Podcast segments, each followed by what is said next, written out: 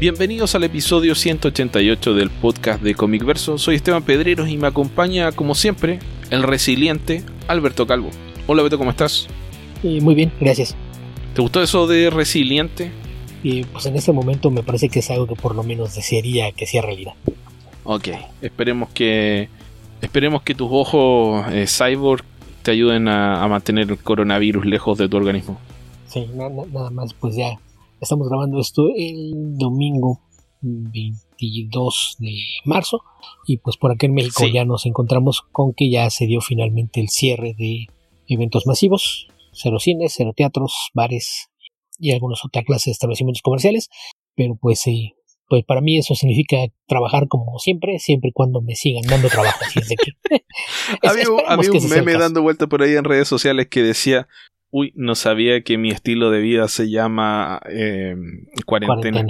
Sí, sí, fue, fue algo parecido. Lo, comentamos en el episodio anterior que, que te dije, ah, mira, distanciamiento social, no hablar con la gente, tratar de salir poco a la calle, hacer todo tu trabajo si es posible desde casa. Y dije, ah, mira, para mí eso es un día de trabajo normal. Sí, en realidad. Bueno, yo salgo a la calle, pero a encerrarme en una oficina que está lejos de mi casa, entonces eh, eh, parecido. Estoy seriamente tentado a salir en este momento al cine, porque será la última oportunidad que tendré por un mes, pero tal vez no lo haga. ¿Cómo? Que los cines van a estar cerrados un mes. Así es de que si, si quiero ver alguna película en el cine tendría que ir ahora mismo, esta tarde noche. Ah, sí. Bueno, acá en Chile ya se cerraron, se cerró todo, casi. Lo único que está funcionando son los que han clasificado como eh, empresas de primera necesidad, supermercados, panadería, eh, almacenes de barrio. Sí, es lo, que va a ser lo, más normal. Por acá no, no han sido muy claros con eso, pero muchos locatarios en mercados y demás también ya están esperando que en cualquier momento les den la instrucción. Y sí, si no vendes eh, alimentos, medicinas y algunos otros artículos de primera necesidad, te van a hacer que cierres. Sí.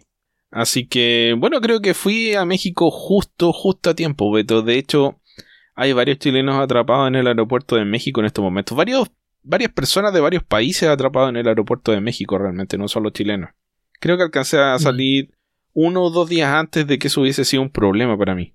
Sí, en, en realidad, pues más, más que de aquí depende también de la política que haya en el país al que se dirigen, ¿no? Como está el, el tema de, de fronteras, porque se supone que si si eres eh, nacional y te estás repatriando no debería haber problema, pero eso puede variar de país a país y también depende de las operaciones de cada aerolínea. Hay, hay aerolíneas que cerraron, como...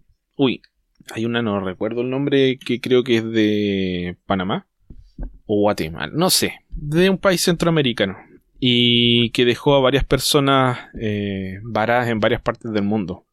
Sí, sí, ahí es. simplemente le dijo, ah, sí, yo les vendí pasajes, pero eh, no voy a funcionar más. Así que arréglesela. Sí, sí, eso sí es eh, grave porque, pues, en, general las aerolíneas son muy reacias a hacer devoluciones o cambiarte detalles de, de, vuelos. Así es de que, pues, quien, quien andaba de viaje tendrá ese problema. Por acá ya había algunos amigos preocupados porque, pues, todo indica que y estos cierres y cancelaciones de eventos masivos se seguirá dando en las próximas semanas. Y, por ejemplo, por acá había gente que ya tenía sus pasajes para volar a San Diego en julio próximo y, y si la convención se cancela, pues es probablemente un, pasaje de avión que no, no les van a reembolsar y no, no habrá forma ni siquiera de que se vayan a disfrutar de unas vacaciones a California porque quizás no los dejarán entrar, además de que California está casi completamente cerrado. Eh, sí. Bueno, mm, Mm, debieran reembolsarte un pasaje que no puedes tomar porque no es culpa tuya. Debieran. Debieran. Sé, que los empresarios son reacios a hacer lo correcto, pero debieran. Los debieran operar los seguros, debieran reembolsarte ese tipo de, de gastos. Sobre todo cuando falta bastante tiempo todavía para San Diego. Sí, también considera que las aerolíneas son los primeros negocios que, por ejemplo, en Estados Unidos dijeron, oiga, si va a haber rescate de empresas, nosotros necesitamos dinero. Una de las empresas que una, industria. Rescátenos a pesar de que tenemos problemas hace una semana. Sí, tenemos una semana y ya nos quedamos sin dinero. Una empresa que te cobra hasta por pedir dos cacahuates extra en el avión. Que si quieres cambiar tu asiento, te vamos a cobrar. Llevas elegido asiento, pero si quieres confirmarlo, te vamos a cobrar. Una maleta adicional, te vamos a cobrar. Tu maleta pesa 100 gramos más de lo que decías, te vamos a cobrar. Y ahora salen con que no tienen dinero y quieren que se pague con los impuestos de la gente. Mm. Por ahí ya, había alguien de. Bueno, en Estados Unidos ya, lo rescataron. En Chile eh, están haciendo un lobby bastante fuerte por recibir una ayuda del Estado. Yo soy partidario de que todos los negocios grandes quiebren. Sé que esta no es una medida popular, pero pienso que alguna vez la tenemos que tomar. Sí, y mira, es tan simple como esto. Si, si tu negocio no estaba preparado para sobrevivir después de una semana de problemas, algo estabas haciendo mal. Por ahí vi que algún demócrata decía, perfecto, vamos a rescatar a las aerolíneas, pero las expropiamos, que las opere el gobierno si ellos no son capaces de mantenerse como industria sana. Y creo que es algo que mm. podría ser sano, pero si, si consideran la clase de, de apoyos que se les dan a estas empresas, por ahí estaba viendo una, una crítica a algo que hizo Amazon esta por cierto, semana. Ni, ni, Alberto ni yo somos comunistas. En este momento piensas que estamos siendo demasiado comunistas. Avísanos, pero realmente no lo somos. Solo manifestamos nuestra molestia por ciertas medidas que tienden a adoptarse en países como los nuestros. Sí, porque en general creo que el problema es que se dan estos apoyos a empresas pensando en que las empresas son las que generan empleos, pero el dinero se queda nada más en los ejecutivos. Porque, de, por ejemplo, con ese ejemplo que estamos de las aerolíneas, resulta que algunas de ellas hace apenas unas semanas habían repartido eh, en una de ellas más de 300 millones entre ejecutivos. Y el problema es que si se les da dinero para que no quiebre la compañía, ese dinero se queda justamente entre los ejecutivos. No hacen nada para pagar salarios caídos, para mantener a, la planta laboral en su lugar. Es decir, no, eso los echan solamente. Si usan los usas el impuesto de la gente que menos tiene para evitar que vaya a quedarse con menos dinero la gente que de verdad tiene. Bueno, es lo que pasó cuando fue eh, la crisis subprime y vino este gran quiebre que nadie se vino eh, se vio venir, etcétera, eh, que fue retratado en esta película The Big Short y que al cabo de unos meses los ejecutivos que habían sido responsables de esta crisis recibieron el pago de sus respectivos bonos porque cuando ya supieron que venía la crisis fueron capaces de invertir en instrumentos que les generaron ganancias. Entonces los bancos, eh, en vez de decir, mm, ellos mismos causaron esta crisis, vamos a respaldar a la gente y el pago de su eh, hipoteca y que nadie pierda su casa, etcétera, no. Le pagaron a los distintos ejecutivos sus bonos por haber hecho buenos negocios.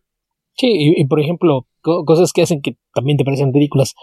Y Amazon puso un sitio para que tú puedas donar dinero que sirva para ayudar a que esos empleados no pasen apuros económicos. Una empresa valuada en más de un millón de millones de dólares. ¿Por qué hay que donarle dinero a Amazon? Amazon tiene todo el maldito dinero. Jeff Bezos es el hombre más millonario del mundo. Es una empresa que no paga impuestos. En, en 2018 no pagaron un quinto de impuestos en Estados Unidos, en 2019 tampoco.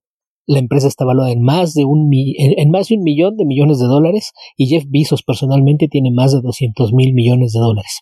Y quieren que el resto de la gente sea la que evite que sus empleados pasen apuros económicos. Eso es ridículo.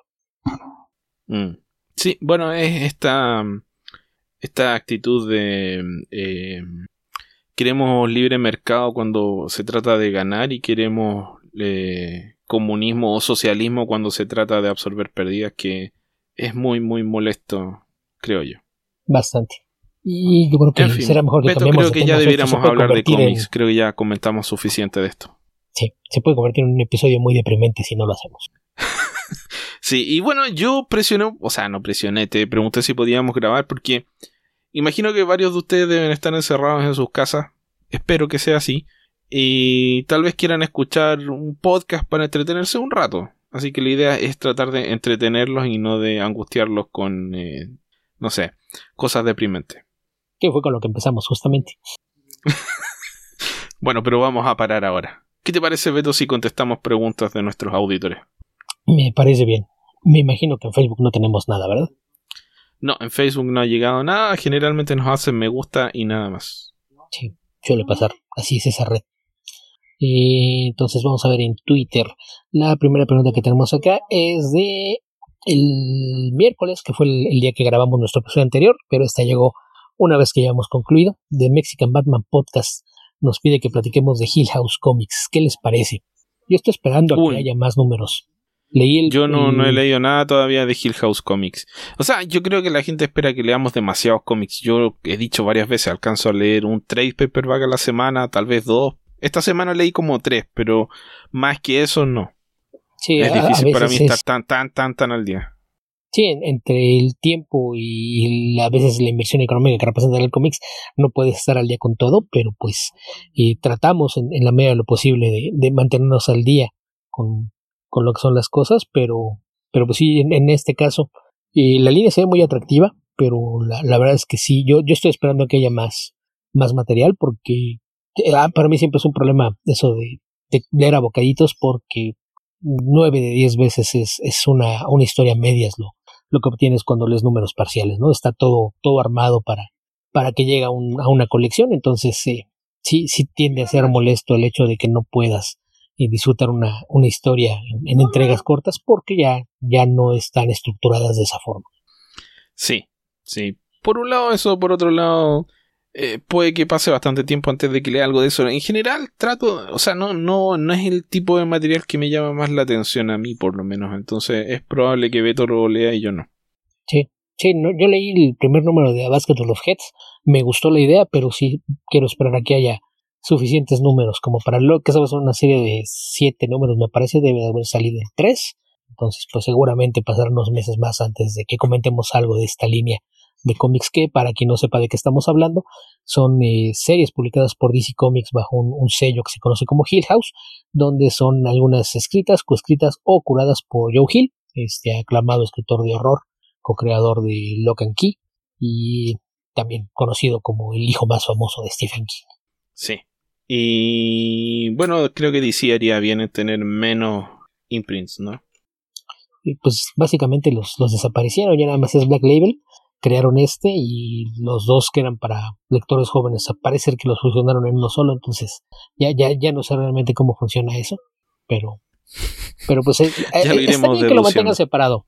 O sea me parece que está bien que, que los mantengan separado. Me recuerda cuando salió el, el Razorverse hace un par de décadas en, Marvel eran estos cómics eh, coescritos o curados por por Kyle por Clive Barker perdón este famoso escritor también de horror.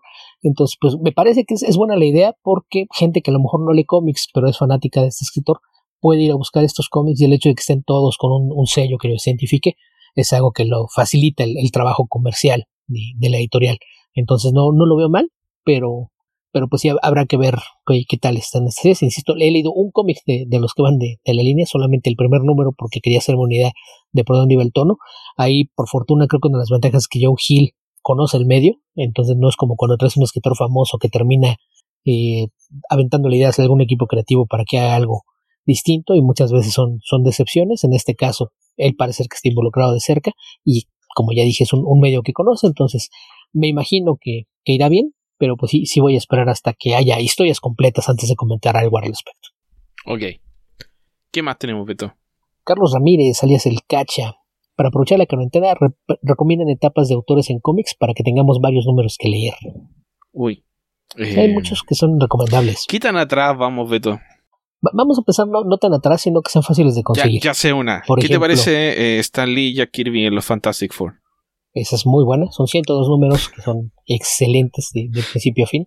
Tal vez se van a, eh, Stan Lee y Steve Ditko y John Romita Sr. en Amazing Spider-Man.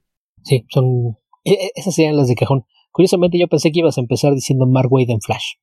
Eh, que ya lo he recomendado tantas veces que dije, ¿para qué lo voy a decir otra vez más? Insistencia, edad, que la gente aprenda a apreciar qué bonitos eran esos cómics. Sí. Bajo, bajo ese mismo tono, también está Peter David en Hulk. Sí. Bueno, si van a leer el Flash de Mark Wade, les recomiendo partir no por Flash año 1, que también es buena, pero yo les recomiendo leer al tiro la mejor, que es El regreso de Barry Allen. Sí.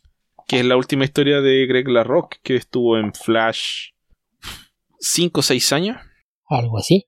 Sí, y después, bueno, viene la época de Mike Bieringo, que es un poco alternada. Mike Bieringo, a pesar de lo bonito que era su arte, sobre todo en esa época era un poquito lento. Sí, y luego nos daban a Salvador La Roca como relleno. Ouch. no, Pero Salvador La Roca dibujó poco Flash. Dibujó, lo que pasa es que dibujó velocidad terminal. Ahí hizo varios números, pero antes de velocidad terminal no, no dibujó tanto Flash. Hubo un par de números de Carlos Pacheco que son bastante buenos, los números donde aparece Impulse. Y bueno, los otros dibujantes hubo varios, que ahora no los recuerdo a todos, pero, pero sí. Y luego llega Oscar Jiménez, que hizo también un muy buen trabajo, pero las historias no eran tan buenas. Dead Hit es bastante bueno, tiene bonitos dibujos, Oscar Jiménez y Humberto Ramos, muy, muy, muy bueno. Sí, yo mencioné ahorita el Hulk de Peter David, que empieza en el número 340 y tantos, pero igual ahí tal vez sería bueno no irse tan atrás para, para empezar la lectura. Yo ahí le recomendaría a lo mejor irse al 377, que es eh, una portada que aparte era fácil de identificar porque una, una portada en colores fluorescentes, verde con, con el logotipo morado, donde tenemos la, la, silueta de Hulk, y que es donde, donde arranca la, la etapa con Dale Keown como dibujante regular, cosa que duró poco menos de, de dos años, pero creo que, que también es de esos Ese ya es el Peter David tardío, ¿no? No tardío, pero es el, el intermedio. Es eh, de, de, sus primeras series eh, de largo aliento, porque antes de eso no, no había tenido Parte de su, de su década a cargo de Incredible Hulk. Sí, básicamente. Pero es muy buena en general.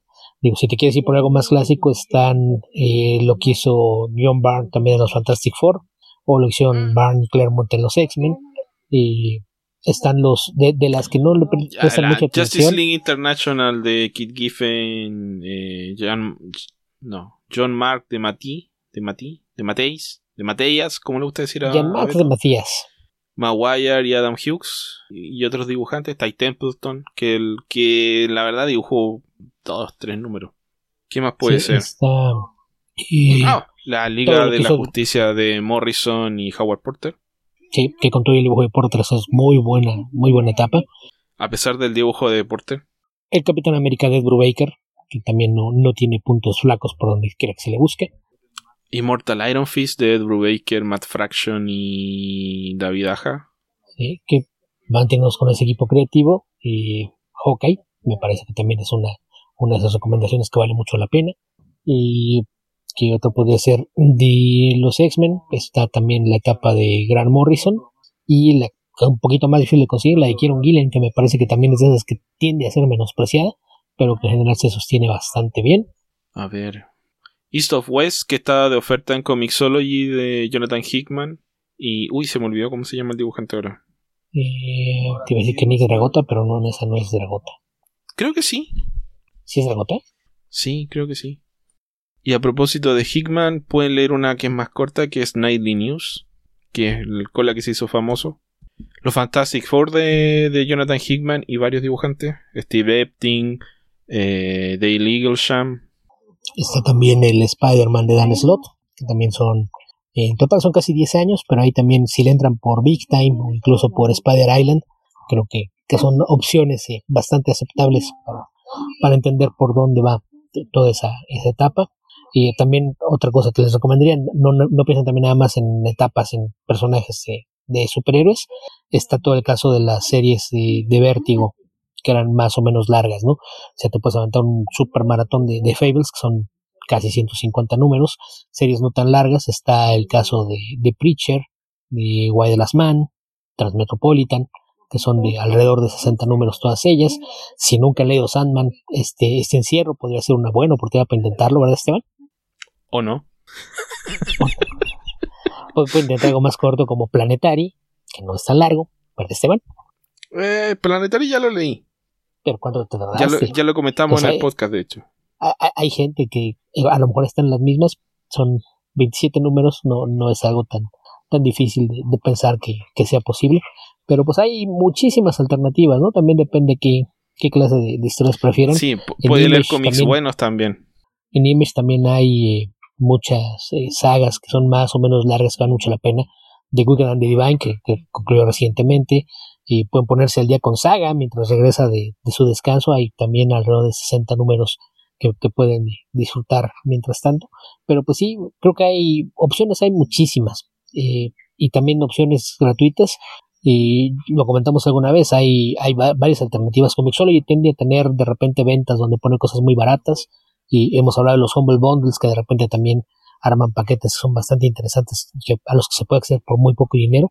Alternativas eh, baratas está Graphite, esta aplicación que tiene acceso a, muchísimo material, hay muchas series ahí. las únicas que están restringidas son las son para mayores de 18 años, que sí ya, ya se requiere tener una suscripción para leerlas, pero hay muchísimo material que se puede leer de forma gratuita tanto en dispositivos móviles como en la computadora. Está también esta otra plataforma de, de webcomic que es Line Webtoon, que también tiene muchísimas cosas interesantes por ahí. Por ahí hay un cómic de... Puede leer eh, Thousand, que está en Live Webtoon. Sí, está también eh, Urban Animal de, Justin Jordan. Y por ahí quedó inconcluso un, cómic de Warren Ellis con Colin Doran porque ya tuvo algunos problemas de salud, se retrasó. Al parecer piensan retomarlo, pero ahí es poquito el material que hay todavía. Pero en fin, hay, hay muchas alternativas de, de, qué hacer.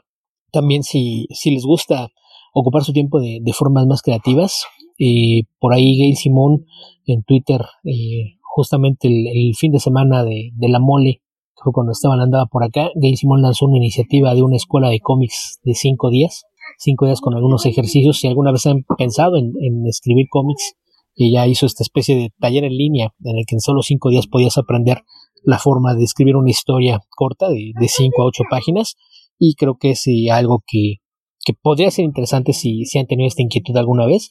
y de hecho, eh, para cuando estén ustedes escuchando esto, eh, ya podrán incluso ver algunas de estas lecciones en español porque pedí permiso para traducirlas. Ya saben que a veces eh, parece que soy algo masoquista y puedo pensar que no tengo tiempo y me da por ofrecerme hacer esa clase de cosas.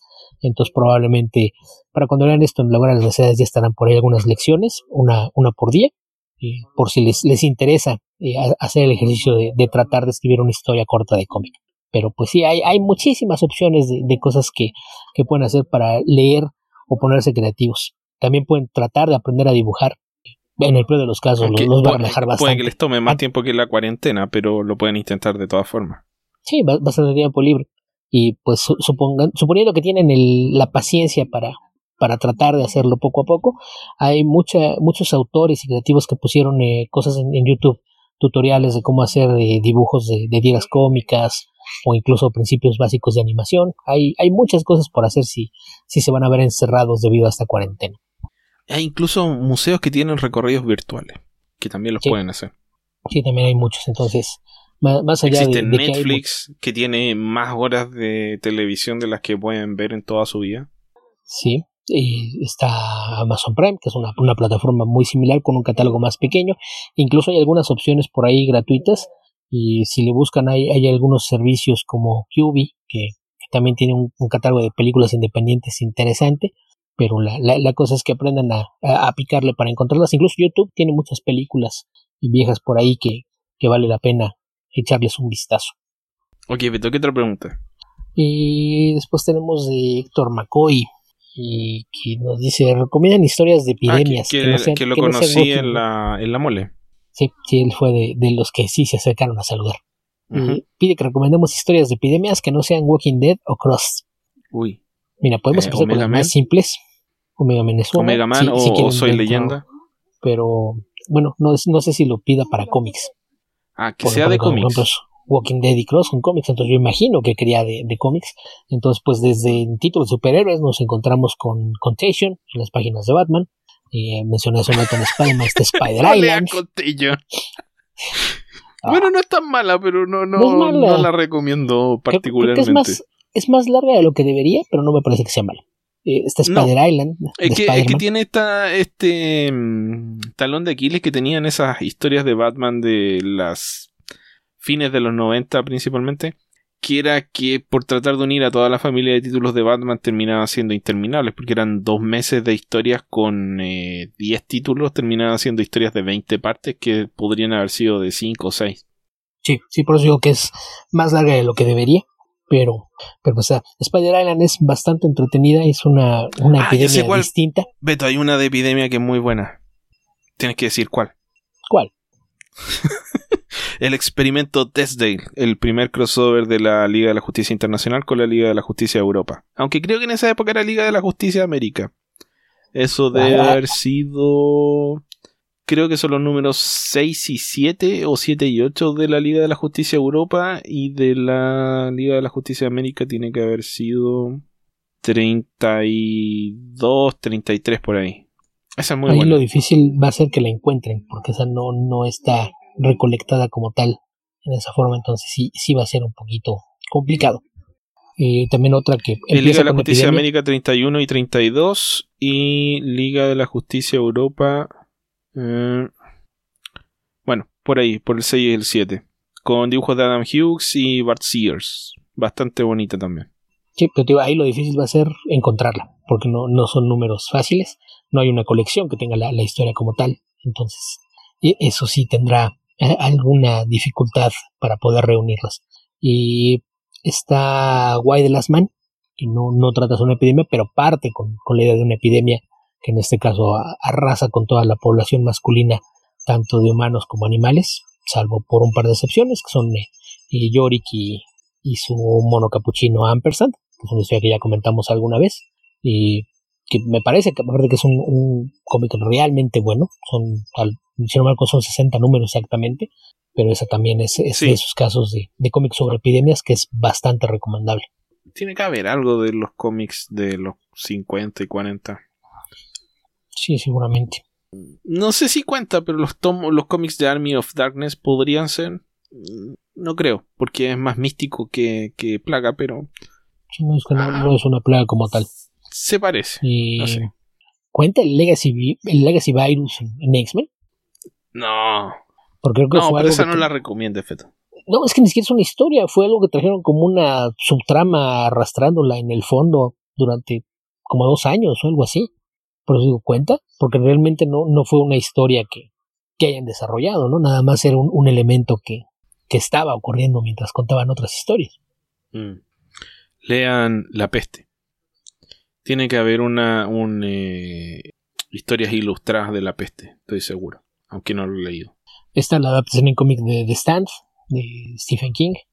Ah, está Stain, de... Creo que lo publica Dark Horse, no estoy seguro. The Strain, Strain, no Stain. The Strain es la de Guillermo del Toro. Sí. También, que es adaptación igual de, de la trilogía de novelas. Y ahí sí. Ok. Y hasta serie de televisión, además. Sí. Creo que con eso ya vimos bastante, Beto, ¿no te parece? Sí, además no sé qué gusto. Yo creo que si la gente está tratando de evadirse de, de los problemas de la realidad, lo que menos quieres pensar es en, en entretenerte con eso, ¿no? Bueno, pero él es un, eh, un doctor que se especializa en causar más problemas que soluciones, así que no sé, tal vez quiera su cuarta evolución o quinta por ahí. Doctor. Estoy buscando ideas para meter a los X-Men en problemas. Puede ser. Y después tenemos a Andrés Pastén. ¿Qué serie actual de Image recomiendan leer? Bueno, dice de imagen, pero yo imagino que se refiere a Image. Recomiendan para leer actual de Image. Uy, no estoy seguro. A ver, déjame revisar. Por ejemplo, lo que acaba de partir eh, inició The Clock de, de Matt Hawkins con Corin Doran que pues básicamente es eh, una historia acerca de cáncer utilizado como arma biológica, lo cual creo que lo pone en el terreno claro de ciencia ficción horror y que también pues, va, va un poquito con esta idea de, de las epidemias. Y que más Die, ya, ya lo comenté por aquí hace un, par de, episodios. Y está Crowded también que ya, ya, ya la comenté y está también en curso me parece que es Mira, esta no la he leído, pero he escuchado muy buenos comentarios. Eh, Root. No la he leído todavía. Es de, las que le traigo ganas. Leí los primeros dos o tres números, pero, pero sí es de, las que sí me, parece que, que, sí vale la pena y, echarse un clavado por ahí. Otra que tampoco he leído, pero también he escuchado muy buenos comentarios es Manifest Destiny.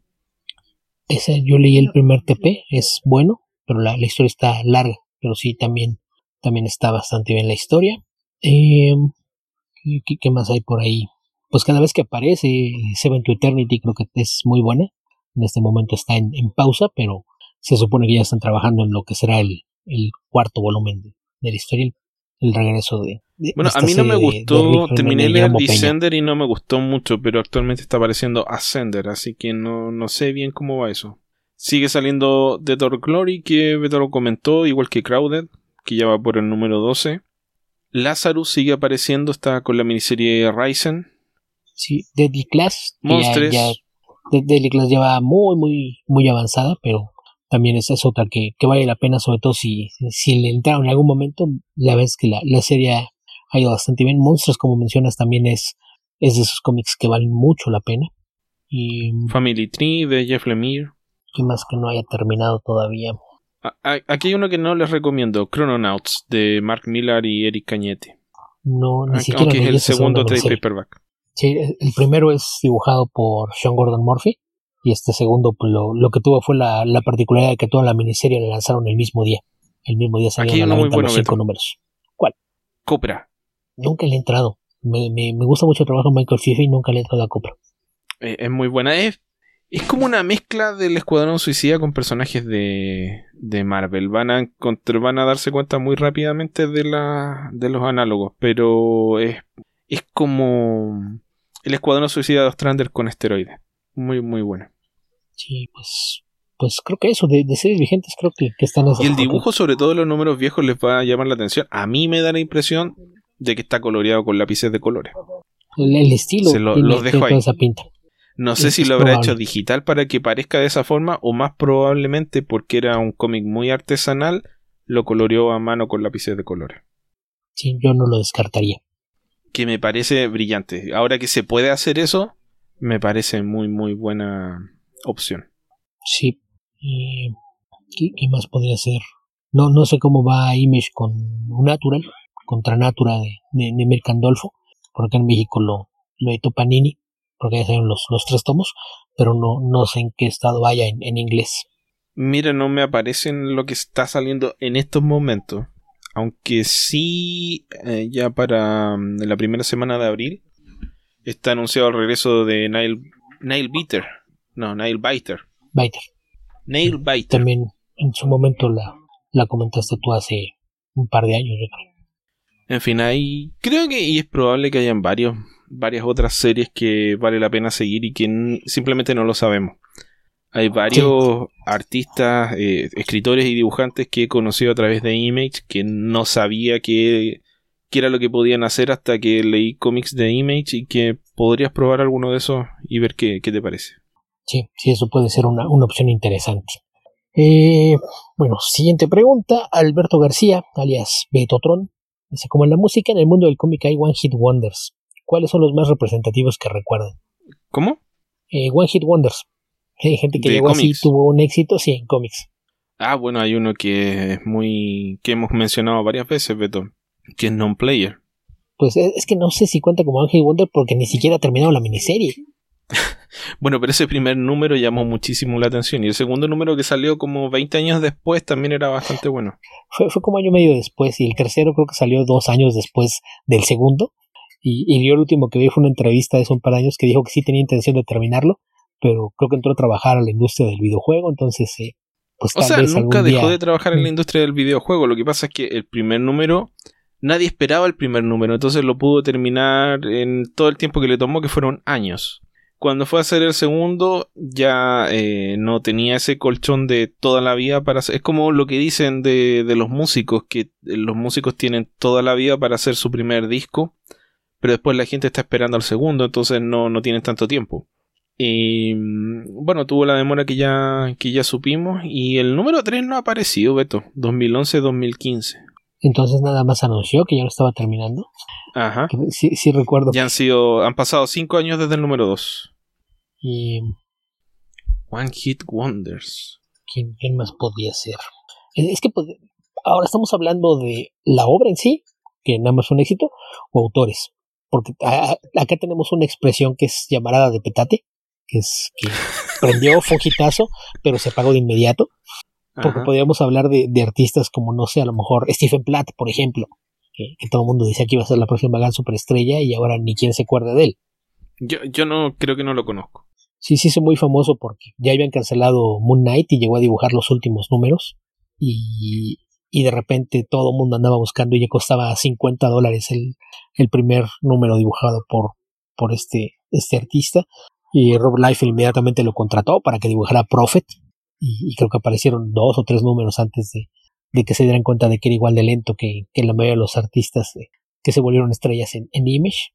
Este, pero, pero no, no, no, no sé. Casos como ese que hay muchos, ¿no? Artistas que todo el mundo pensó que iban a, hacer un hit y, y, después no, no pasó. Muchos que a, a veces el, el tiempo que, que, requieren para hacer su trabajo hace que, trabajen muy poco, ¿no? Se, se, ve de la mente, por ejemplo, Dustin Weaver, que también creo que hace unos años estaba a punto de convertirse en superestrella, pero trabaja tan poco que, poco a poco ha caído en, el olvido de, la mayoría de los lectores. Mm. Bueno, hizo sus portadas bien bonitas para la Avengers de, de Hickman. Y bueno, el tema de que se atrasara eh, ah, ¿cómo se llamaba la serie? Shield no tuvo nada que ver con Dustin Weaver.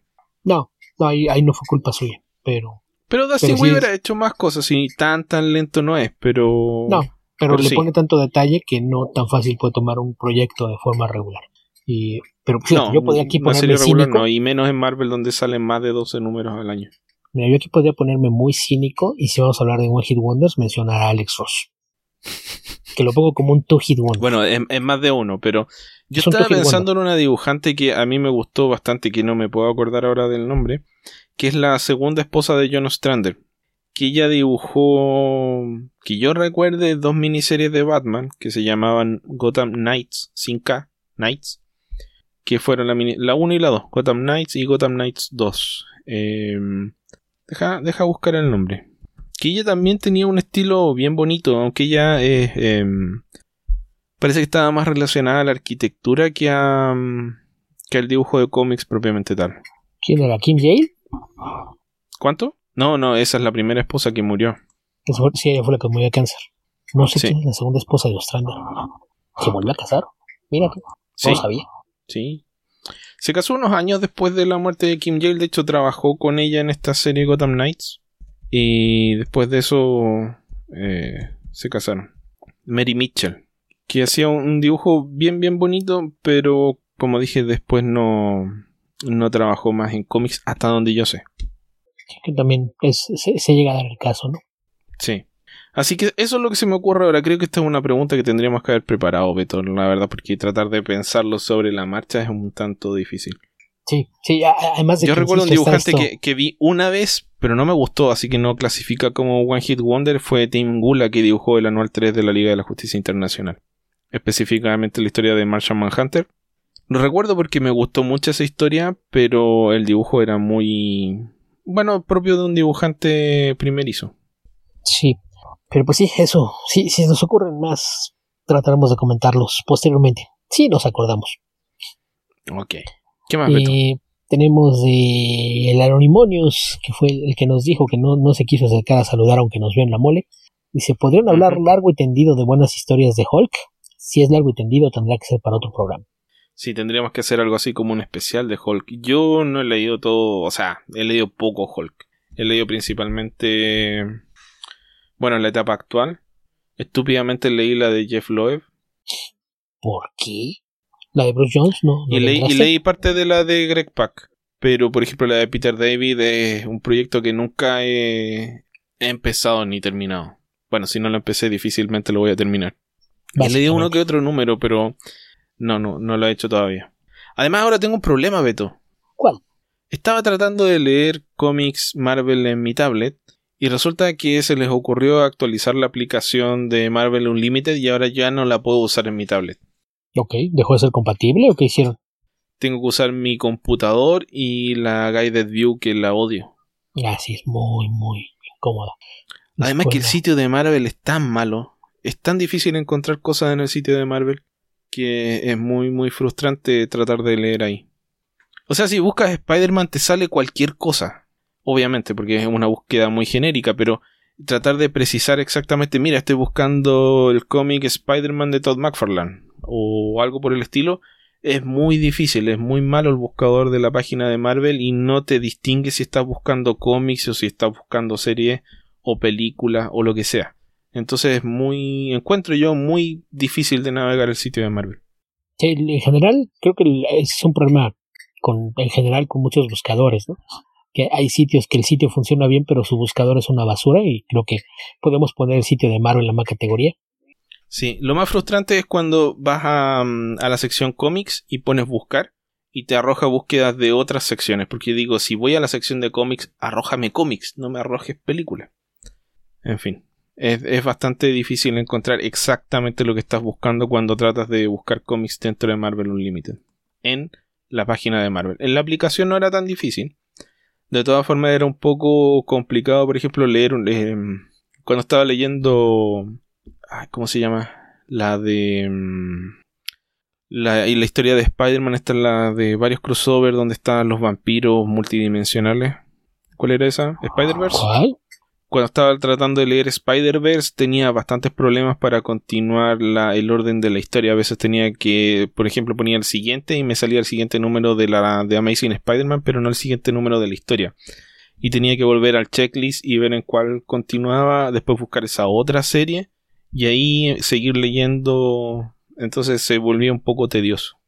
Sí, sí, cuando, cuando no puedes leer de, de forma cómoda una historia continua y tienes que andar buscando cada caso pasa otro capítulo, sí es algo frustrante y que generalmente tiende a hacer que la gente abandone la, lectura que estaba llevando en busca de algo más simple. Así es. Así fue como leí la historia de, de Rocket Raccoon. Me aburrí y leí Rocket Raccoon. Ok, Beto, ¿qué otra pregunta nos llegó? La última que tengo por acá es de Jerry. perdón de Israel Jerry Dark Ortiz, de, de los escuchos habituales. Dice, me imagino que llevan a los nuevos New Warriors. ¿Qué les parecen los looks, nombres y las implicaciones de estos? ¿Creen que es un chiste o es de parte del escritor? Yo vi unas reacciones muy, muy fuertes respecto de este cómic, especialmente las de un sitio que se llama Comic Book News. Y creo que hay que leer el cómic primero yo imagino que si decidieron crear estos personajes es por algún motivo. Marvel, a diferencia de DC, tiene editores. Así que yo creo que si este cómic salió a la venta es porque le encontraron una una buena razón. Entonces no estoy no voy a caer en el juego de andar criticando esto porque sí antes de haberlo leído. Sí, lo que pasa es que estamos juzgando nada más con ver los nombres. Si, si los nombres son indicativos de lo que vamos a ver, sí sería algo muy criticable, pero si no sabemos cuál fue la intención detrás de poner esos nombres o hacerlos con esas características, pues sí caemos en, un juego de, prejuzgar algo de lo que no tenemos más información y generó muchas reacciones, sobre todo entre la comunidad LGBTQ, porque eh, un par de los personajes se supone que son personajes no binarios y tienen nombres que suenan a, mal chiste porque son eh, Snowflake. Claro. Eh, ¿Y cuál, cuál, era el otro? Que era, era una pareja, aparte uno uno viste de, azul y el otro de rosa. Pero sí, Snowflake era la mujer, el otro, el hombre no recuerdo. No con el nombre. Está un vampiro que es al parecer un, un niño que ahora el tema es que están usando los nombres con los que se burlan de ellos eh, o sea Snow no, no es la comunidad LGBTQ la que usa el nombre Snowflake para referirse a sí mismo ese es el nombre con el que se burlan de ellos eh, lo mismo pasa con el, otro nombre. Entonces, yo creo que o es un muy mal gusto, o es de muy mal gusto, está muy mal hecho, o eh, tiene algún eh, giro la historia que va a significar que tenga, que se entienda por qué usan esos nombres. Porque de otra forma no, no cuadra. El otro es Safe Space. Safe Space, exacto. Que aparecen otros personajes que son. Todos, todos tienen la, la idea como de ir así mucho con con este tema de, de cosas que tienen que ver con millennials, sobre todo, porque hay por ahí también uno que está todo el tiempo y, y más jóvenes que los millennials, diría yo.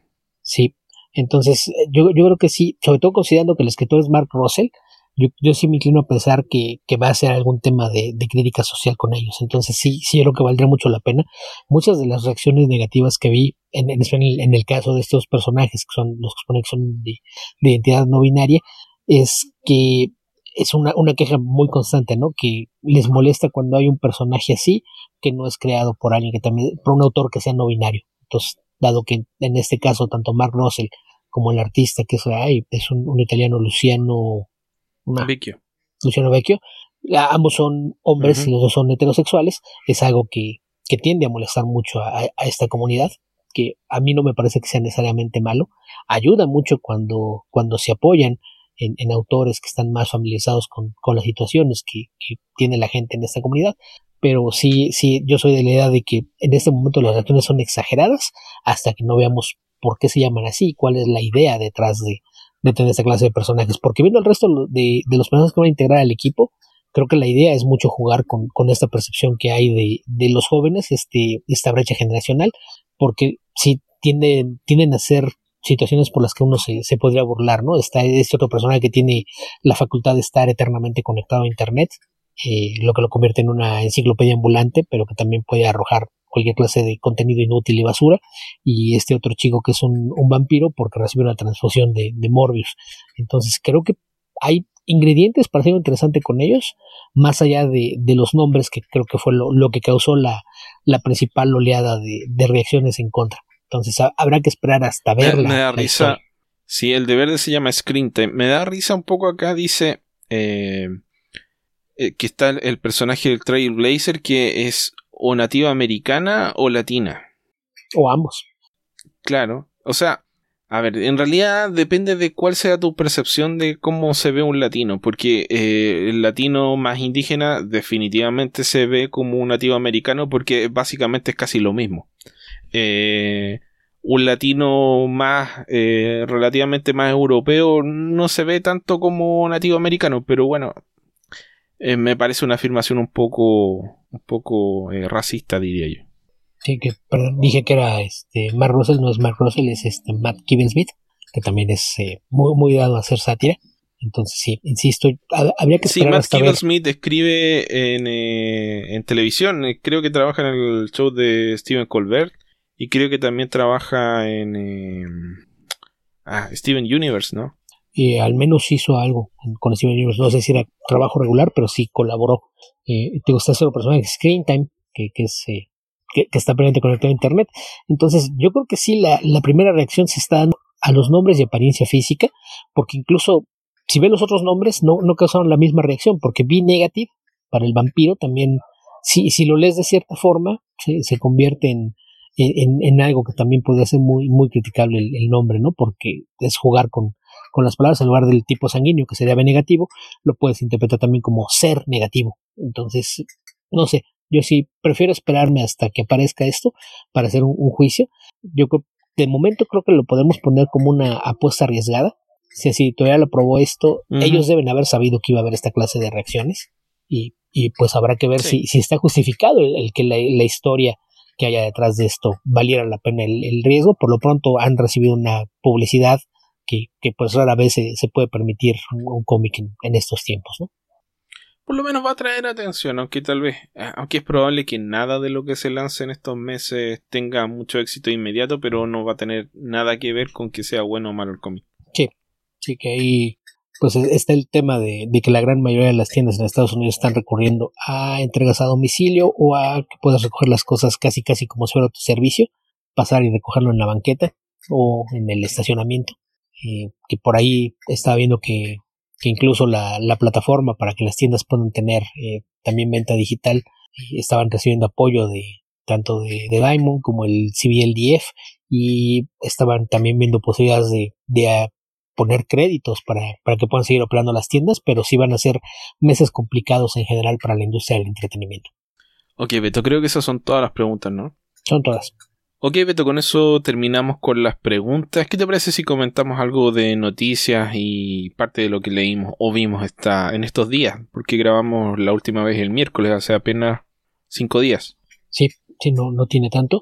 Y pues noticias no, no hay mucho del lado de, de cómic, justamente por todos los problemas que tienen en este momento para distribuir y demás. Creo que. Sí, o sea, la mayoría de las noticias de cómics son cómo ha afectado el coronavirus la venta, distribución y planificación de cómics y las distintas medidas que han adoptado las editoriales para tratar de ayudar a que no quiebren las tiendas de cómics. Sí, está también el tema de películas, que cada que hay un anuncio, pues nada más para avisar que se va a mover la fecha de estreno, también algo perfectamente natural, y los estrenos adelantados de las eh, versiones en, digital de películas de estreno reciente, que por ejemplo Bloodshot, que tiene apenas una semana en cartelera, ya se anunció que la próxima semana ya estará disponible en video on demand, justamente pensando en todos los lugares en donde se cerraron los cines y ya no pudieron ni siquiera intentar verla. Eh, y pues la, noticia tal vez que más, más destacó en, estos días eh, fue el anuncio de que Rosario Dawson se va a integrar al elenco de The Mandalorian para la segunda temporada. Como Ahsoka Tano. Sí, lo cual tiene muy emocionados a los fans de, de Clone Wars. Por ahí vimos eh, una vez más convertirse en trending topic el, el hashtag de Ahsoka Lives. A mí me parece una muy buena elección de actriz. Sí, sí, a mí también. Creo que es una. De, entrada es una gran actriz. Después físicamente tiene el tipo atlético y, la capacidad de interpretar un personaje fuerte como lo que hace falta para Ahsoka. Y creo que esto es algo que aparte se, había especulado mucho no de, de, que pudiera pasar justamente por la conclusión de, la primera temporada no que vimos por ahí el, Dark Saber entonces e, es, algo sobre lo que se había especulado. Ya ya sabemos que sí hay una relación y porque la vamos a ver en la segunda temporada. No sabemos qué tan extensa será su participación y en cuántos de los episodios va a aparecer o cómo va a estar el asunto pero pero pues sin duda es algo que, ya ayuda a alimentar el interés en una serie que de por sí ya era esperada con ansias para, para este año cuando aparezca la segunda temporada. Sí. Bueno, para el que no haya visto Rebels, esto es importante dentro de la continuidad de esa serie porque... Mm, spoilers. El final de la serie de Rebels trajo la aparente no quisiera decir muerte, pero por lo menos la desaparición del personaje, uno de los protagonistas que es Ezra, Ezra Miller. El otro protagonista, del elenco original ya había muerto Kanan, que era el otro Jedi, y quedaba Ezra, que era a, la época de la historia el único Jedi eh, del momento, aunque sabemos que estaba Yoda en Dagobah y, y estaba Ben Kenobi en Tatooine y eventualmente aparece Luke, pero antes de eso los únicos activos eran Kanan y, y Ezra. Entonces, en algún momento de esta historia, vinculado con la serie del, creo que con Clone Wars, ahí se me está enredando un poco la memoria, eh, Ezra rescata a Ahsoka. Ahsoka tiene un enfrentamiento con Darth Vader, donde descubre que Darth Vader efectivamente es Anakin, que era su, su maestro y su amigo. Su amigo, sí, su amigo. Entonces, parte de la mitología que desarrolló Dave Filoni dentro de, Rebels tiene que ver con algunas entidades que representan el lado oscuro y el lado luminoso. Eh, viajes eh, a dimensiones, a lugares donde el tiempo no transcurre o transcurre de otra forma, etc. Entonces, en uno de estos viajes, Ezra rescata a Ahsoka y eventualmente Ahsoka reaparece, pero esta vez como, no como Jedi exactamente, sino que como un Jedi gris o algo así por lo menos portaba dos sables de luz eh, blanco. Y hacia el final de la serie Rebels, Ezra se sacrifica para salvar a, su planeta, que se me olvidó cómo se llama.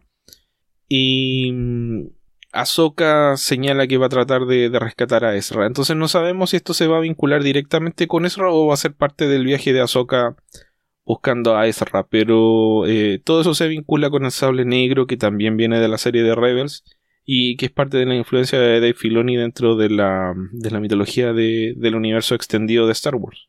Sí, sí que es justamente lo, que tenemos son muchos fans que estaban siguiendo estas historias porque pues todas estas conexiones parece que finalmente van a rendir fruto en un producto de live action y ya no en animación, que también es algo que, que al parecer emociona mucho a, algunos de ellos ver una versión de Soka en live action y, pues eh, habrá que ver. Sí, te da algún grado de reconocimiento. O sea, ya teníamos estas pequeñas escenas de la trilogía donde aparece el Ghost y mencionan a la Capitán Sindula en una de, los, de las películas de, Star Wars. Entonces esto es un, paso más hacia que todo esto... ¿Qué es lo que le gustaría? Yo creo que a, todos como fans nos gustaría que, que, todas estas cosas que nos gustan formen parte del mismo universo y no queden así como condicionales a que se usen o no en las películas. Sí, sí, porque a veces eh, todo lo que tenemos en los cómics y en la animación tendía a verse como material de segunda, como que no estaba a la altura. Entonces, para muchos esto es una vindicación y pues ah, habrá que, esperar qué tal está. y si la serie mantiene el nivel, pues creo que, que será algo que dejará satisfecho a todo el mundo. Ojalá. Por ahora pinta bien y me gustó esta noticia, así que vamos a ver de qué manera lo desarrollan. Así es. Eh, fuera de eso, pues de, de lado de noticias, por ahí hace algunos días habíamos hablado de que en Heavy Metal le hicieron mucho movimiento y un nombre que no se menciona, Tim Seeley, ya por ahí salió, quedó aclarado que él queda como editor en jefe, entonces básicamente toda la estructura editorial parece que se movieron muchos un escalón hacia arriba y quitaron en medio a Kevin Eastman, que de todos modos creo que su cargo ya nada más era eh, honorífico, pero pues ahora sí ya, ya lo sacaron del organigrama. y y fuera de eso, lo único otro que veo en Valiant, eh, ascendieron a, dos mujeres de la era editorial. Una de ellas eh, la, ubicábamos por su tiempo que estuvo en Marvel. Ella y Lisa Hawkins ahora son editoras senior en, Valiant Comics. Había que que, que Generantos en particular eh, se convirtió de repente en centro de noticias porque fue parte del escándalo por la foto de las malteadas cuando se dio esta primera oleada de los Comics Gators. Sí, que no fue un escándalo de ella, sino que fue un escándalo cómo reaccionaron los fans a eso. Así es. Para, para que se aclare a alguien que tenga mala memoria respecto a eso, no, no fue ella la culpable del escándalo. Fue, fueron muchos eh, hombres enojados al descubrir que había mujeres trabajando en cómics mientras ellos están encerrados en su sótano. ok, Beto. Y creo que eso es todo lo, que eh, noticias. Eso es todo, sí. Sí, no, no hay muchas noticias. ¿Y qué te parece si pasamos al comentario de, cosas, de cómics? El, hecho de que haya dicho cosas antes me lleva a pensar que no leíste cómics esta semana. Entonces, ¿qué viste? No, no, sí leí cómics. Lo que pasa es que además vi otras cosas. Por ejemplo, vi el primer capítulo de la séptima temporada de Star Wars Clone Wars, donde aparece The Bad Batch, que hay rumores de que va a integrarse al juego de Star Wars Galaxy of Heroes de Android y, y OS. Em, y me gustó bastante. Encontré la, animación a, ratos me parecía muy buena y a ratos no tanto. Creo que parte en la animación, digamos, de, gestos y de actuación no está tan buena, pero como animación así de, de mm, escenario y de peleas de nave está bastante atractiva. Ok, suena bien. Lo otro que vi fue el, primer capítulo de mm, Stomptown. Vi el primer capítulo de Stomptown. Yo no lo he visto, pero se ve muy bien. Con eh, Kobe Smulders. ¿Qué te pareció? Mm, ok. A, ver, ¿qué puedo decir? Diría que es un buen episodio de televisión. Creo que presenta un personaje eh, interesante. Mayormente eh, se parece, o sea, se parece bastante al personaje de Dex de, del Stomptown de Greg Ruka. Pero diría que la serie trata de plantearse en términos más estables en el tiempo. Digamos que Stomptown es un cómic que si bien presenta un personaje femenino fuerte y un universo interesante, tiene apenas creo que 10 o 11 números, son dos miniseries que publicó Unipress. Entonces no hay tanto material en el cual eh, basar una serie de televisión. Digamos, a lo más daría para una temporada. Entonces, lo que hicieron fue tomar estos elementos y ampliar un poco el universo a efectos de hacer que la serie pueda, en el caso de que le vaya bien, prolongarse en el tiempo creo que diluye un poco el concepto, creo que em, el impacto de la serie disminuye un poco y también creo que tiene que ver con el hecho de que a estas alturas, porque Stomptown es de, creo que de 2004, por ahí el cómic, a estas alturas los personajes femeninos fuertes con historias un poquito más interesantes son más habituales en, en todos los medios, lo que es bueno, pero eso disminuye el impacto de, de Stomptown. Más allá de eso, Creo que es una serie correcta, pero no, no me voló la cabeza, no me pareció tan, tan, tan extraordinaria. Ok, habrá que, checarla. Es, eh, la serie es producida por ABC, entonces no, no está en, ninguna de las de, de, streaming. Generalmente las series de ABC tardan en llegar a México un par de años, entonces y luego eso es lo que nos obliga a buscar métodos alternativos para ver esta clase de producciones. Ok, yo he leído los dos primeros volúmenes de Stomptown, pero son tres. Del tercero no lo he leído. Y son de 2009 y 2012 los que leí. Con Greg Ruka, Matthew Southward y Lee Lurich. Sí, la, la, serie no, no tuvo mucho éxito la, la serie de cómic, que es algo que a, a Ruka lo frustraba bastante, que de repente esos proyectos no, no tienen el, el impacto que él quisiera y y a veces termina por cancelarlos o modificar el formato, que fue lo que pasó, por ejemplo, con Lazarus. Pero me parece que, que como serie de. que es uno de los temas que le gustan, ¿no? esta idea de, del crimen, que es eh, como dar la vuelta un poquito al, giro policíaco, no, no irse con el policía resolviendo crímenes, sino tener estos personajes más grises trabajando en, situaciones criminales. Creo que es algo que se le da muy bien. El cómic a mí me gusta bastante, pero pues habrá que ver y qué, qué tal le va a la serie y qué tanto logra capturar la, esencia del cómic una vez que tenga más capítulos para construir sobre la idea. Sí, mira, yo diría que el personaje de Kobe Smulders es un poquito más agradable que el personaje del cómic. El personaje, la gracia del personaje del cómic o, o, incluso de varias novelas negras es que uno no hace un compromiso tan largo con el personaje. Por ejemplo, la primera temporada de Stomptown son 17 episodios. En total en los cómics hay menos de 17 cómics de Stomptown.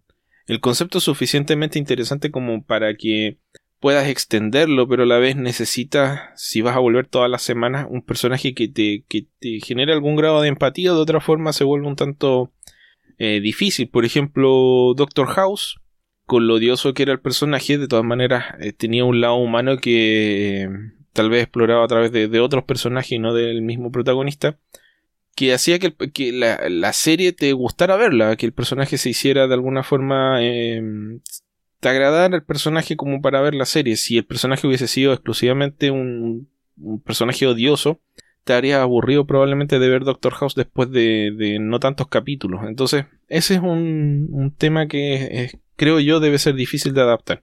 Y viendo solo el primer capítulo, me dio la impresión de que se perdía algo un poco en, la, en el traslado del cómic al, a la serie de televisión, sin que por ello la serie de televisión no sea buena. Es otra cosa simplemente. Sí, sí, por eso decía que habrá que darle algunos episodios, ver cómo, desarrolla la, historia, porque pues sabemos que usualmente es tomar la misma premisa y hacer algo distinto con ella. Lo hemos visto en años recientes con eh, tal vez los ejemplos más claros son eh, The Boys y, y Locan Key, pero pues sí, habrá que ver qué tal le va.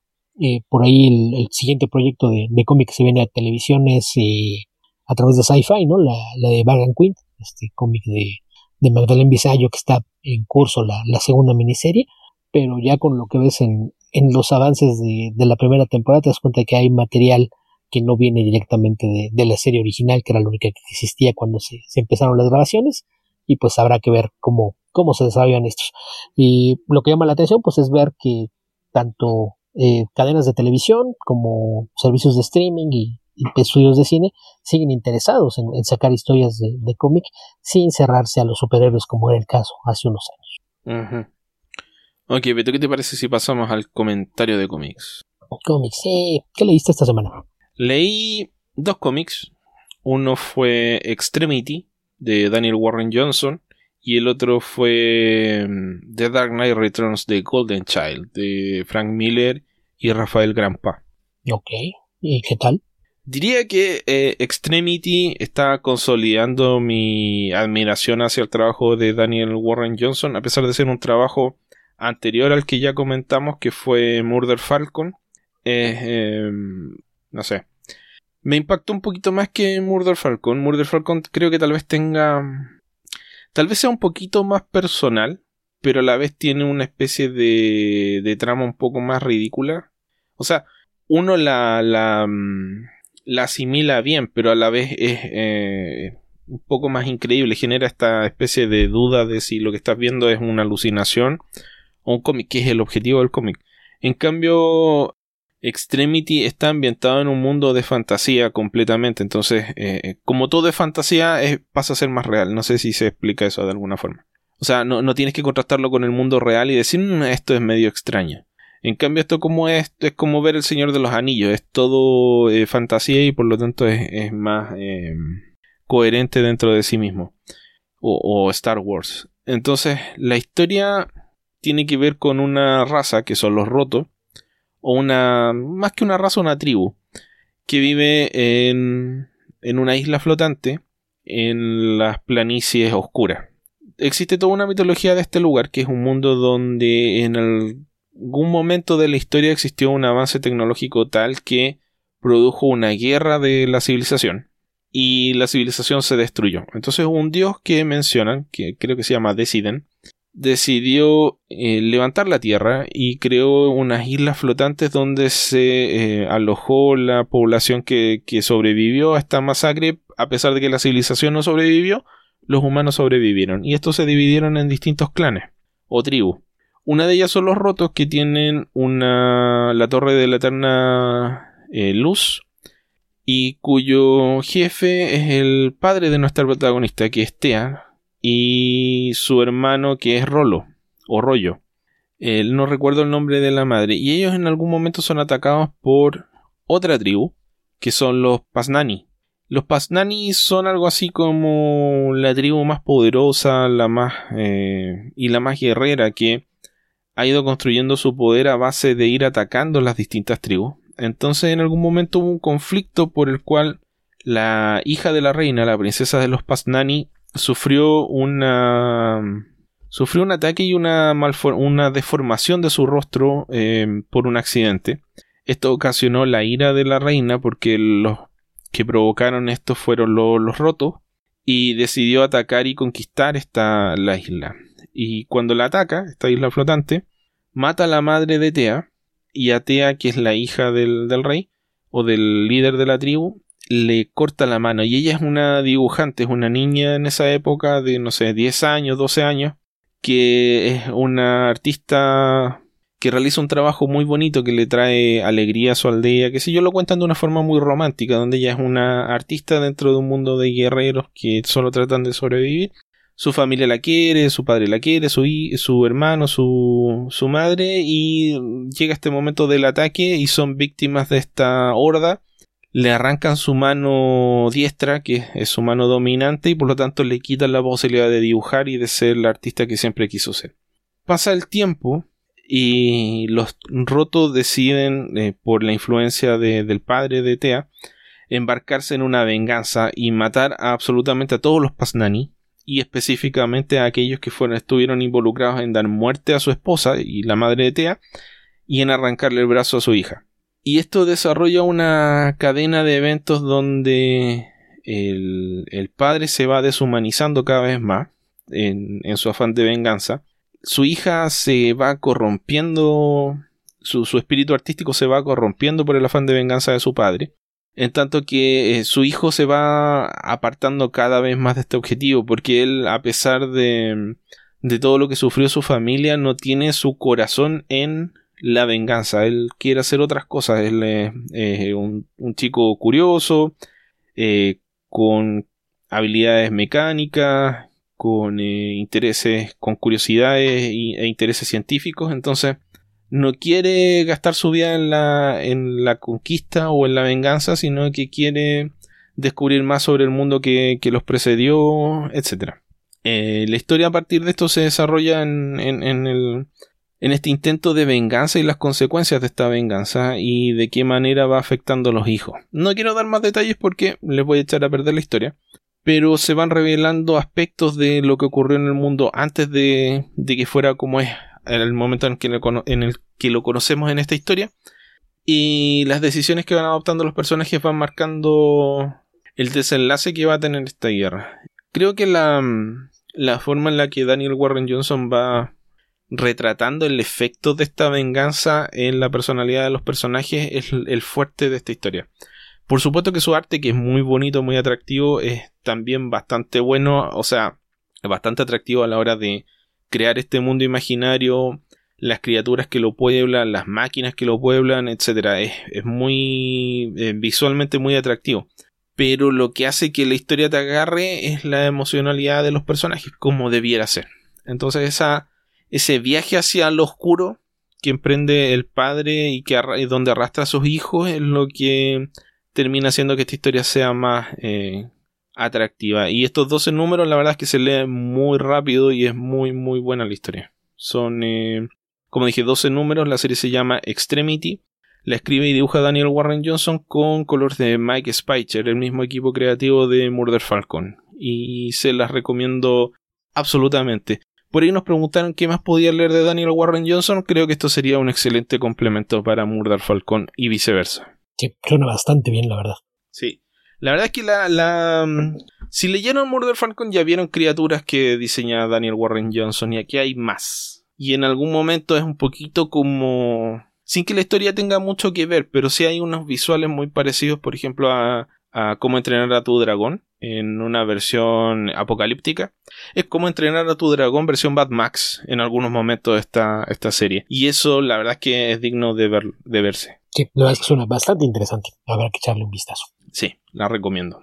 Ok, Beto, ¿qué leíste tú? Dentro de las series que traía arrastrando, una que terminó ya hace algunas semanas, y Money Shot, esta serie de, publicada por Bolt Comics, esta editorial bastante pequeña, pero que ha ido ganando notoriedad en el último par de años. Y se trata de, de una serie que eh, la, la, premisa suena a, a, un chiste y es algo que probablemente en manos de otro equipo creativo pudo haber sido algo de, de bastante menor calidad y, y hasta quizás de, de, mal gusto.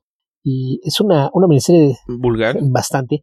Es una miniserie de cinco números que aparecieron, salió por ahí de octubre, noviembre del año pasado empezó la, la serie, terminó a inicios de, este año. Y sigue la, historia de cinco científicos que son eh, dos físicas, una, epidemióloga, un bioquímico y un astrofísico que tienen el problema de, de, que no tienen fondos para trabajar hay, que aclarar que esta historia tiene lugar en el futuro. Se supone que en el 2027 la humanidad fue contactada por una especie de otro planeta. Descubrimos que no estábamos solos en el universo y estos extraterrestres venían a la Tierra para invitar al ser humano y a nuestra civilización a integrarse al universo civilizado que había afuera. El problema es que voltearon a ver el estado del mundo, las constantes guerras, y la forma mezquina en la que se conduce el ser humano y decidieron que pensándolo bien mejor no nos invitaban a ninguna parte y no querían volver a tener contacto con nosotros. Luego de este desencanto, eh, cinco años después, 2032, el mundo está mayormente gobernado por políticos que se rehusan a, pensar en la ciencia como algo serio y no piensan más que en formas de ganar dinero para ellos y todos sus amigos. Es de esos casos donde cualquier parecido con la realidad es mera coincidencia, seguro. Se una, una situación con la que seguramente muchos se están familiarizados, sobre todo si trabajan en cosas que tengan que ver con, la investigación. Así es de que pues este grupo de científicos que es encasó por Cristina Campo, que es eh, una de, las dos físicas, deciden eh, intentar una aproximación distinta para, para, conseguir fondos. Han estado pidiendo becas y, apoyos eh, de muchas formas y ante la falta de respuesta para, para propulsar un, un vehículo que, tiene, que les permitiría viajar por el espacio, deciden intentar una campaña de crowdfunding que no, no tiene una muy buena respuesta hasta que se dan cuenta de cuál ha sido el principal motor detrás de la innovación a lo largo sobre todo del último siglo y medio, el sexo. El sexo vende y es la mejor forma de, conseguir que haya una innovación tecnológica a partir de, cosas que haces con él. Entonces el, gran plan de, de Cristina Campo es convertirse en estrellas porno intergalácticas, viajar por el espacio, buscar civilizaciones nuevas, y tener relaciones con lo que sea que encuentren siempre y cuando sean compatibles de alguna u otra forma. Así es de que pues como hace toda estrella porno se, se crean identidades alternas, estos nombres eh, artísticos por llamarles de alguna forma, que a, mí fue una de, las cosas que, me gustó porque juegan un poquito con, con esta idea de, hacer juegos de palabras y que todas ellas tienen todavía una, alguna implicación científica, excepto, bueno, sí, sí la tiene, pero no tanto, entonces, por ejemplo, Cristino Campo se hace llamar Tesla Coil, Brie Wander, que es la otra física, se hace llamar Constance Planck, y Annie Leon, que es la, epidemióloga, se convierte en Trinity Spheres, y Doc Koch, un, bioquímico que es alguien eh, bastante rudo, grosero y una persona que parece muy poco agradable, es el primero en elegir un, nombre como estrella porno y se hace llamar Supermassive Black Hole, que es eh, aparte referencia a, rock, porque es el título de, una canción, y el, otro es eh, con una ortografía bastante peculiar, Niels Bohr, que es para hacer referencia a un científico nuclear del siglo XX, que es el, nombre que utiliza Omar Steinberg, el astrofísico del grupo, para, para convertirse en estrella porno. Entonces, una vez que, tienen ya preparado cómo van a, lanzar el proyecto, pues toman eh, su nave, tienen un, pequeño dron que a la vez que su, su traductor es el que va a ser el encargado de capturar en video sus aventuras en, el espacio y transmitirlas a la Tierra eh, mediante eh, un, sistema, una plataforma similar a, Patreon. Tú tienes, compras una suscripción que te da acceso a las transmisiones en vivo y al material de archivo que se queda grabado. Y empiezas esas transmisiones en vivo y al parecer no, no están generando el interés que ellos pensaban, pero pues tienen los suficientes eh, suscriptores como para pensar en seguir adelante con la esperanza de, de, que el tema levante. Llegan a un planeta que se hace llamar Dry Reef, que será algo así como arrecife seco, donde la mayoría de las criaturas son humanoides, pero tienen características de, peces. Y algunos de ellos son más parecidos a, cetáceos, entonces vemos ahí que hay dos razas, una especie de hombres pez que son mayormente dominados y esclavizados por otros que parecen haber tener más parecido con, las ballenas y orcas de, nuestro planeta, y donde hay un, warlord que al parecer es quien rige este planeta con, con puño de hierro. Ahí descubren que que el mundo se secó después de que pasó una, una catástrofe y la, la, idea es que hay un, un anciano y sabio al que ellos están tratando de, ubicar que al parecer encontró lo que sería el equivalente cósmico al, sexo tántrico y se supone que, que, es una técnica que él puede enseñar que puede hacer que un orgasmo se convierta en una fuente de energía sustentable que sería capaz incluso de alimentar reactores nucleares o resolver otros problemas energéticos. El, caso es que el, Warlord en cuestión pues no está dispuesto a, que ellos vengan a alterar el balance de poder en su mundo y esto crea un conflicto con, con este grupo de científicos de la Tierra que pues tienen que decidir si, si lo que más les importa es tratar de salir de ahí con vida o tratar de resolver el problema de un planeta que ellos mismos complicaron con su presencia. La, la serie tiene un, tono eh, bastante ligero, hay mucho humor en, la historia. Eh, la, la, serie está coescrita por Tim Seeley y Sarah Beatty, que a ella no, no la ubico mucho, pero, pero me llama un poquito la atención porque Tim Seeley sí, sí se me hace la, la, clase de autor que pudo haber dicho, ah, al diablo y hacer con esto un, un cómic porno y jugar con, con chistes más, más vulgares buscando ofender. Y no, la verdad es que la, la historia se, se, lee bastante, bastante bien. Es un, un cómic pese al alto contenido sexual, nunca llega a, a, tener momentos explícitos. Lo hace todo con mucha elegancia. El arte corre a cargo de Rebecca Isaacs, de quien ya ubicaba algo de su trabajo, pero aquí el, la, combinación que tiene con el color de Kurt Michael Russell me parece que luce muy muy bien. Es un, un trazo muy limpio, muy, muy clásico, que le va muy bien al, al tono de la historia. Hay como dije antes, hay bastante humor, hay algo de aventuras y las escenas sexuales son manejadas con bastante tacto, algo que, que creo que no era tan fácil tomando en cuenta la, la premisa de la historia. Como mencioné antes, se trata de una miniserie de cinco números que ya fue editada en, en, un tomo, si no mal recuerdo está disponible tanto en pasta blanda como pasta dura, y pues es de estas eh, propuestas que ha hecho Bolt Comics en el último par de años que han ayudado a, que la, la editorial poco a poco vaya creciendo en la conciencia del lector. Entonces, si, si les llama la atención esta idea de tener sexo en el espacio, por ahí en, algunas de las, de las reseñas y demás he visto comentarios como que dicen que para ir valientemente a donde Star Trek jamás se atrevería, que es eh, una, una descripción que me parece que es bastante justa, además de que probablemente Star Trek en su momento no los hubieran dejado, pero imagínense que todo el mundo tuviera la, la, actitud que tenía el Capitán Kirk en, en la serie original, o eh, o el, o el, número uno en la serie Next Generation, Next, que, Next que Generation. básicamente es eh, para, para poner algo bastante más vulgar, si tengo con qué y ella por dónde, podemos intentarlo. si es, si es eh, humanoide y mayor de edad. Lo de la mayor edad creo que no, no siempre les preocupaba verificarlo, ¿verdad? Pero, pero es, es una historia bastante no. divertida. La verdad es que me, me, me gustó bastante. El, el, arte es muy, muy bonito. La, la verdad es que había visto poco el trabajo de Rebecca Isaac, pero lo que he visto me, gustaba, pero ya haberlo visto hacer una serie de, manera continua y sustentada, creo que, está bastante bien. La serie tiene una conclusión eh, limpia, pero es la, la, clase de conclusión que bien te permitiría hacer una, miniserie secuela. Entonces, eh, si pueden echarle un vistazo, la verdad es que, vale mucho la pena, les, va a entretener y divertir bastante. Money Shot, de Tim Seeley, Saraviti, Rebecca Isaacs, publicada por Bolt Comics, son cinco números y ya está disponible en formato de tomo recopilatorio tanto en TPB como en pasta dura. Ok.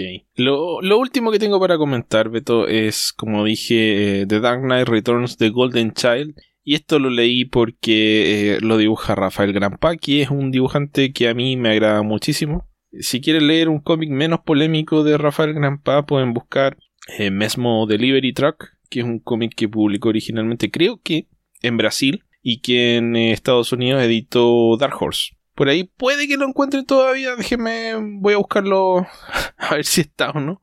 Pero es un cómic sin mucho, mucha historia, pero muy bonito. O sea, interesante, no es bonito, realmente es una pelea entre un ninja y un camionero, pero es eh, visualmente bastante atractivo. Bueno, en Book Depository ya no está. No sé si estará en, en Amazon, ahí lo voy a buscar por mientras. Pero bueno, no sé, no, no he leído. Desde que leí Dark Knight 2, no leí The Master Race y no he leído otros cómics. Y recuerdo bastante vagamente Dark Knight 2. Entonces. Quédate así, no hace falta. Acá aparece. Eh, ¿Ah? Quédate así, no, no te pierdes de nada. Acá aparece un personaje que no tengo claro el origen. Imagino que es un segundo encuentro entre Superman y Wonder Woman, pero no estoy seguro. Que es eh, Jonathan Kent de Golden Boy, el segundo hijo de, de Superman, después de que tuvo a, a, Lara Kent, que aparece en Dark Knight 2 y aparece también creo en Master Race. ¿Qué les puedo decir? La verdad entendí muy poco de la historia y no creo realmente que importe, pero lo que logro entender es que hay una especie de alianza entre el Joker y Darkseid para a través de las elecciones aplicar la ecuación antivida a la población de la Tierra y por lo tanto conquistar el mundo. Algo así y se oponen a este plan, bueno, principalmente Carrie Kelly, que ahora es Batwoman, con un traje bastante cool, que no sé si lo diseñó Rafael Grampa o no, quiero creer que sí, porque me gustó bastante. Y bueno, también se, se involucra en esta pelea de una manera un tanto más eh, distante y poco comprometida Laurel Kent y, o sea, Lara Kent y Jonathan Kent. La verdad es que solo por mirar los dibujos, si es que les gusta Rafael Grampa, está muy bonito. Rafael Grampa creo que ajusta un poco acá su estilo para parecerse un poco al. Diría que al Frank Miller de. de Sin City y al Frank Miller de Dark Knight 2. No tanto al Frank Miller de Dark Knight. Yo no sé qué más decirles de la historia. No sé si la puedo echar a perder realmente tampoco. No, no, no sé si hay forma de echar a perder una historia de Frank Miller a estas alturas de la vida. Mira, no, no creo que sea tan mala, pero tampoco es, la gran cosa. Es, simplemente la encontré un poco confusa. Eh, y creo que parte de eso tiene que ver con que lo que, está, lo que va entre medio de estas dos historias no lo he leído ni lo voy a leer. Entonces, mm, no sé si es, que debería haber leído de Master Race y no lo hice, pero no, no pienso corregir ese error, que no creo que sea un error. No, yo creo que no. Yo este no, no lo he leído. He visto muchas imágenes por ahí cuando salió mucho arte promocional, pero sí creo que el, arte de Rafael Granpa sería el, pretexto ideal para, para echarle un vistazo. Y yo todas las veces que he visto me, me agrada mucho cómo se ven, pero sí no, no estoy convencido de que haya mucha historia allí detrás. Entonces, no, no sé. Lo, lo, lo pensaré si es que, que decido echarle un vistazo más de cerca al, asunto, porque el arte sí es muy, muy bonito. A, mí me gusta mucho el trabajo de, de Grampa, pero pues habrá, habrá que, que esperar que, que, al menos no sea el, el Frank que, que, de repente nos preguntamos qué, qué fue lo que le pasó. Mira, yo creo que Rafael Grampa es uno de los artistas más atractivos que están en el cómic actualmente y, lamentablemente no es mucho lo que dibuja de cómics, él es principalmente un ilustrador comercial. Entonces cada cierto tiempo se hace el tiempo de dibujar cómics, pero no, no es su primera, su principal fuente de ingresos. Entonces, eh, creo que tiene esta especie de... como que agarraras a Frank Whiteley con Art Adams y, y, tuvieran un hijo, algo por el estilo. Y ese hijo es eh, Rafael Grampa. No sé, yo iría un poquito más allá. Y es un. Eh, yo iría un poquito más allá y esto va a sonar a. Un poquito más no, Más, más allá y yo lo, lo, agregaría un poquito de herejía, pasado por un filtro de Moebius. Sí, puede ser. Es que igual Frank Whiteley tiene un poco de Moebius. Sí. Porque tiene esta capacidad. Tiene, primero que todo, tiene esta capacidad de diseño de personajes que es muy atractivo. O sea, cualquier personaje que pase por el, el, lápiz de Rafael Grampa se ve bien. Y tiene una.